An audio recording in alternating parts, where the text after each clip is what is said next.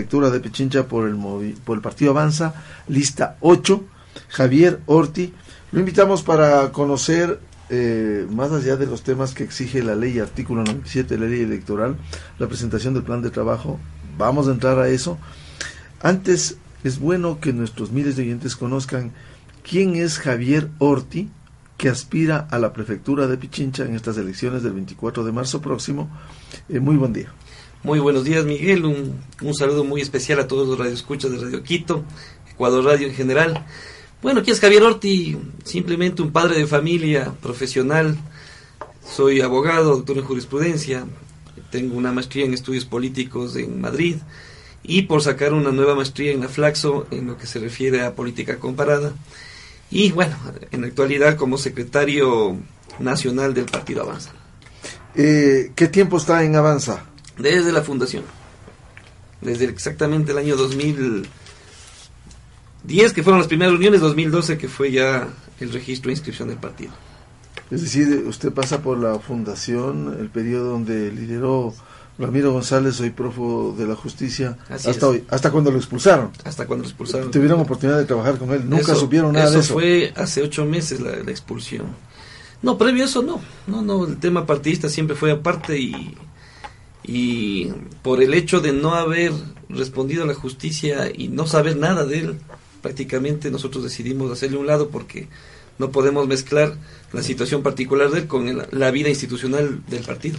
Aunque de alguna manera, antes de pasar a los temas prefectura, sí se usó, incluso eh, recuerdo campañas en el IES, que hoy está en crisis, cuando decía avanza, avanza el IES, resulta que después Ramiro González eh, creó Avanza. Sí, o sea, eso tiene su historia.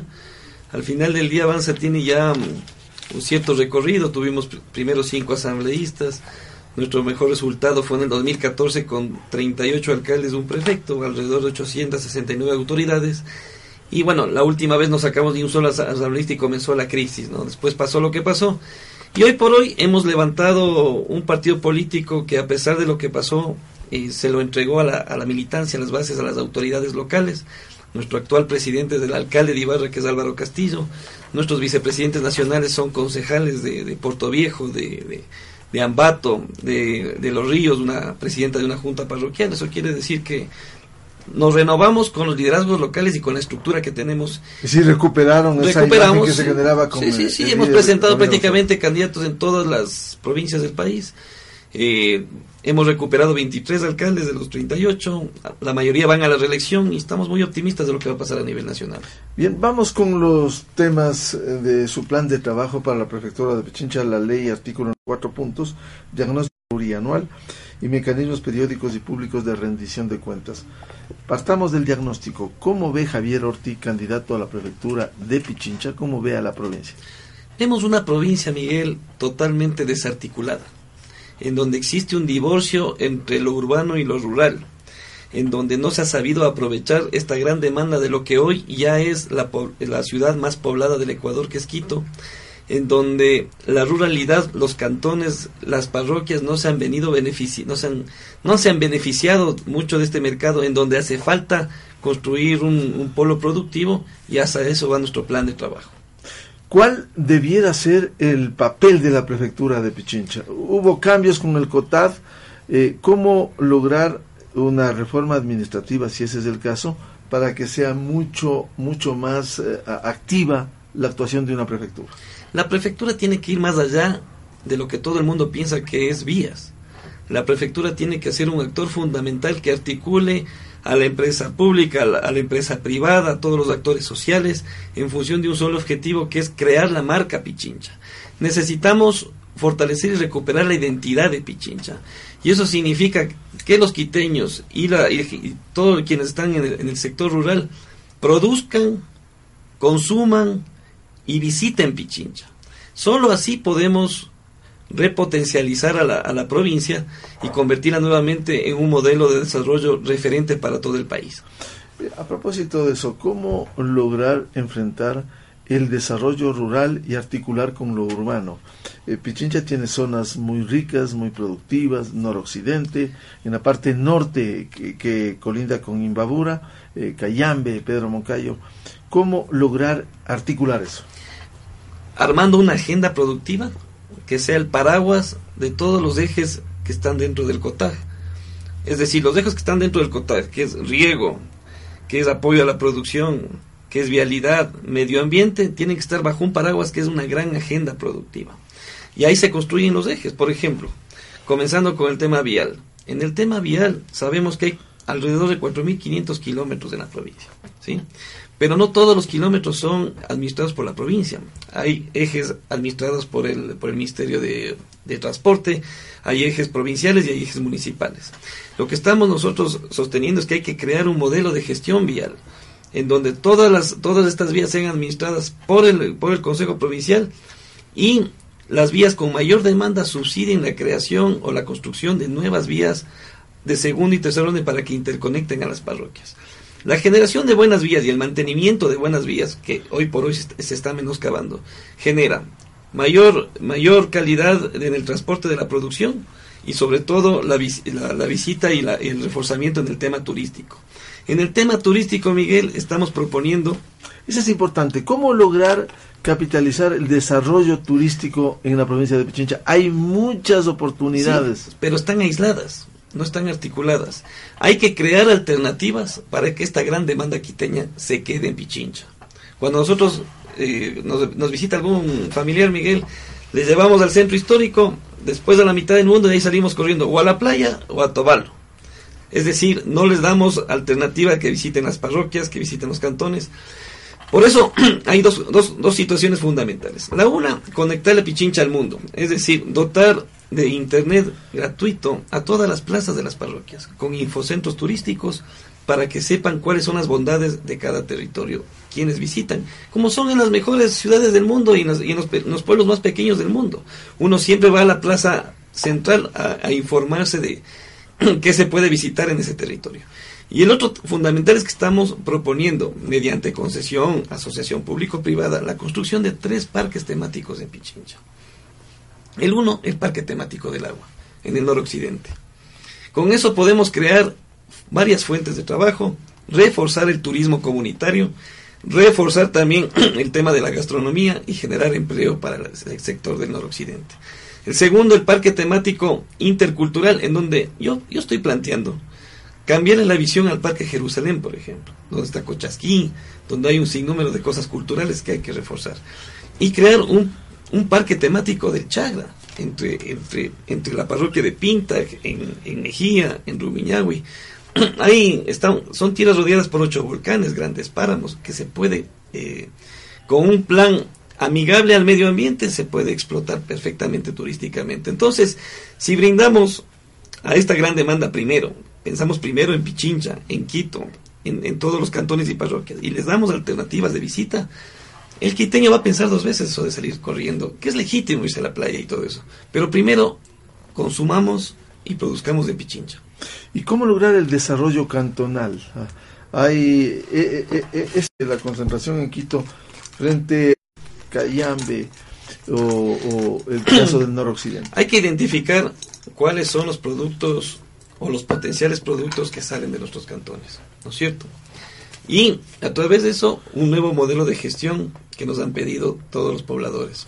La creación de empresas de economía mixta, en donde con la participación del Consejo Provincial y la asociación a la asociatividad de los productores, podemos reforzar el tema de la capacitación, tecnificación, el tema de provisión de insumos y sobre todo la comercialización con centros de acopio en estos ejes fundamentales, Miguel. Lácteos, Sabemos que la leche y el queso viene de Mejía y de Cayambe. Cárnicos, granos, fruta, cacao, café, el aceite de palma del noroccidente.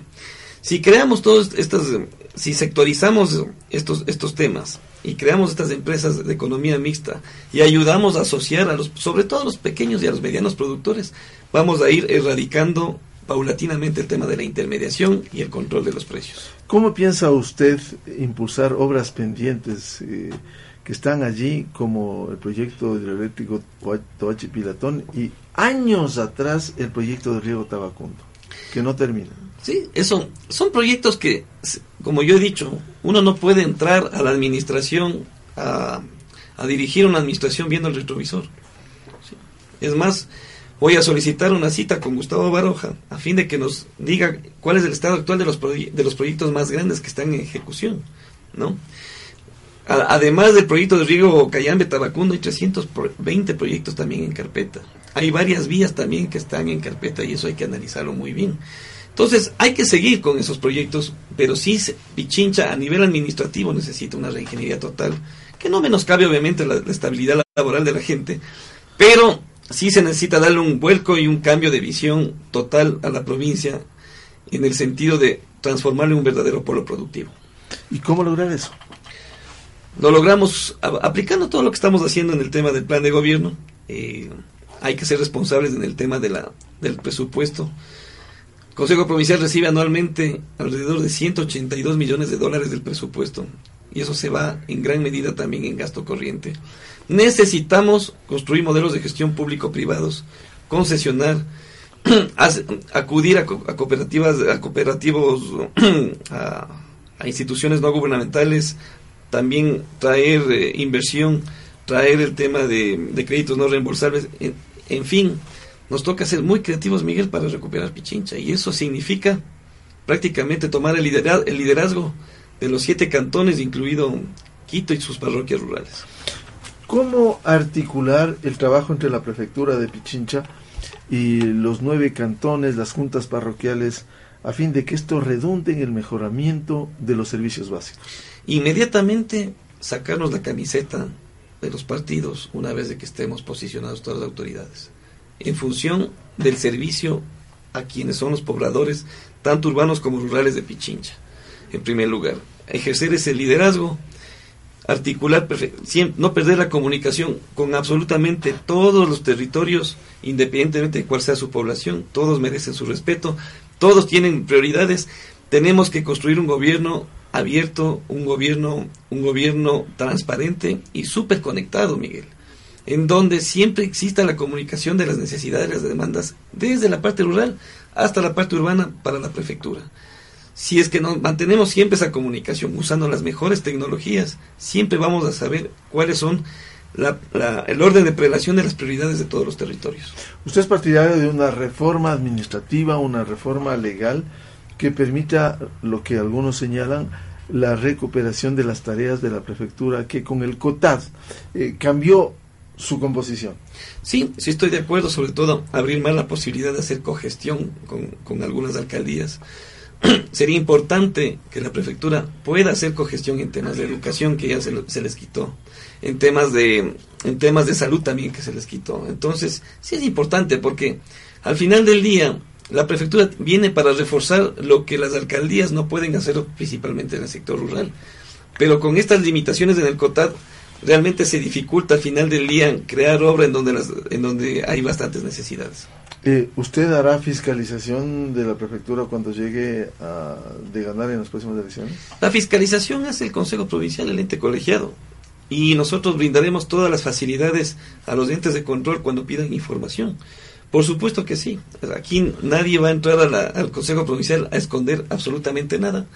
Se tendrá que hacer inmediatamente lo que yo digo, un control del sistema interno de la, de la, del Consejo Provincial para ver si se ha cumplido con, el mandato de la, de la Contraloría General del Estado y hacer una fotografía actual de cómo están los procesos administrativos. En el tema vialidad, que es importante en una provincia, eh, en Quito se cuenta para salir especialmente a la costa dos eh, ejes viales fundamentales, la Aloa Santo Domingo de los Áchilas y la vía noroccidente. Eh, el caso eh, de la vía noroccidente en el gobierno anterior se le quitó a la prefectura, se destruyó esa vía en manos del Ministerio del Transporte, se devolvió a la prefectura. ¿Cómo piensa o mejorar la vía Santo Domingo, eh, Aloha Santo Domingo, y mejorar la vía de noroccidente? A eso me refería el modelo de gestión vial, a eso me referían. Estas vías, principalmente la Caracarí Independencia, debe ser recuperada la administración de la, de la prefectura, ¿sí? Pero ahí está la demagogia, Miguel. Por, por quedar bien con, con algunos pobladores, se quitan los peajes, se abandonan las vías y se quedan sin mantenimiento. Se quedan sin mantenimiento. Entonces, Hay que ser responsables en ese sentido. La, alcaldía de Independencia está destrozada, está sin señalización, tomando en cuenta que es una carretera llena de neblina en ciertos sectores, muy peligrosa. Eso, inmediatamente hay que entrar a, intervenir, a volver a asfaltar, a poner nueva señalización. El tema es con qué recursos, cómo Con el modelo de gestión y eso también hay que concesionar. Eso hay que concesionar. Ya se acabó estos 10 años, estos 10 años de, de, en que los, los recursos se, se, los dilapidaba prácticamente y, y, no, se, no se construían modelos de gestión con fuentes de retorno que permitan el mantenimiento vial. En el tema vial hay que ser responsables. Si hacemos una encuesta, mucha gente está dispuesta a pagar un peaje en tanto y en cuanto se les garantice el mantenimiento de las vías. Y eso está comprobado. Si hablamos también, solo para cerrar el tema del, del peaje de la, de la, de la Rumiñahui, la gente se queja del peaje no por el costo que hay que pagar, sino por el, por el tráfico que genera esto. Uh -huh. Nosotros lo que estamos proponiendo ahí es usar la tecnología. Hay que eliminar el cobro, el cobro, el cobro manual. Como se hace como en todo, todo el mundo, como otros países. Rápido. Sí, generar la cultura del tag o generar la cultura de la cámara a, la, a, las placas y hacer un pago digital y que el tráfico fluya y que el tráfico fluya. Pero no podemos ser demagogos de decir, vamos a quitar el peaje. Ya sabemos, ¿qué, qué, qué quieren? Una vía como la Caracarí Independencia después votada y sin mantenimiento. Por eso hay que generar y articular para que salga en buenos precios, meter todas las vías en un modelo de gestión vial. Una de las tareas que se ha empeñado la prefectura también es el impulso al deporte, eh, que se desarrollan en los cantones, en las parroquias. ¿Cómo piensa enfrentar eso? Ser, armar un semillero.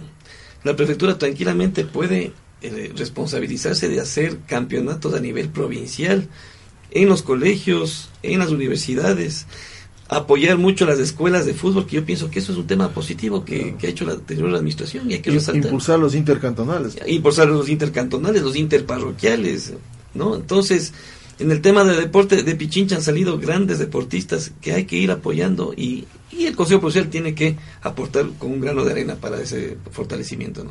Es decir, si está establecido una escuela, eh, usted va a impulsar, va a... Claro, y, no, y, y otra cosa, no pensar solo en fútbol. Claro. Hay otros deportes importantes, por ejemplo, los interparroquiales de básquet. ¿no? El, el ecuabol y hacer, hacer un tema ya a nivel provincial. ¿no? El tema de atletismo.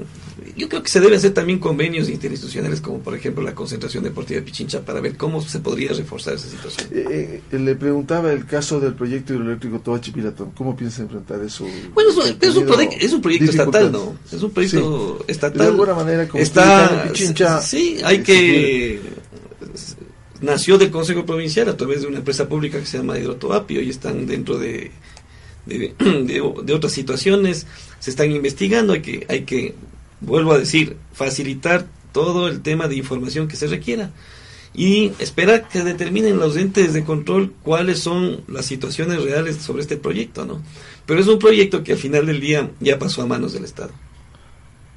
Bien, a Javier Orti, candidato a... Solo, la... solo un minuto, eh, me olvidé, el tema medioambiental. Eso es ya. importante. Sí. Eh, tenemos que hacer convenios interinstitucionales con los municipios para tratar los ríos. Hay un problema fundamental en el tema de todo, todas las todas las aguas servidas que bajan a, a través del Machangara y terminan en el proyecto Mandarayacu. Eso hay que investigar bien para evitar que se siga contaminando más el ambiente. Por eso le preguntaba eh, esa interacción que debe haber entre la prefectura de Pichincha con los gobiernos locales, con los gobiernos cantonales, los gobiernos parroquiales, a fin de precisamente no solo gestionar el tema servicios básicos, sino mejorar la gestión medioambiental. Así es, por eso esto, esto tiene que ser una especie de, de, de paraguas, la prefectura tiene que ser el paraguas, no el municipio de Quito, la prefectura, porque la prefectura es la que articula no solo con el municipio de Quito, sino con los cantones y las juntas parroquiales. Desde arriba nosotros tenemos que asumir ese liderazgo y olvidarnos de cualquier tipo de cálculo político, porque si no, si, si, la prefectura trabaja de manera aislada del, resto de autoridades, es lo que estamos viendo hoy, por hoy. Obras aisladas, cuando si, si se intercambia la información se puede ser mucho más eficiente en la gestión pública. Bien, Javier Orti, candidato a la prefectura de Pichincha por el partido Avanza, lista 8. Muchas gracias la presencia aquí en, Ecuador Radio. 8 con eh, uh, 3 minutos en el territorio continental ecuatoriano, pausa informativa y publicitaria y tenemos previsto diálogo con el general Luis Hernández, general en servicio pasivo, miembro del Consejo de Participación Ciudadana y Control Social Transitorio. Los temas pendientes, uno de ellos, qué va a pasar con la Contraloría y el Tribunal de Cuentas que se piensa crear. Muy bien. Muy bien. Un gusto, Javier, éxitos, ¿no? Muchas gracias.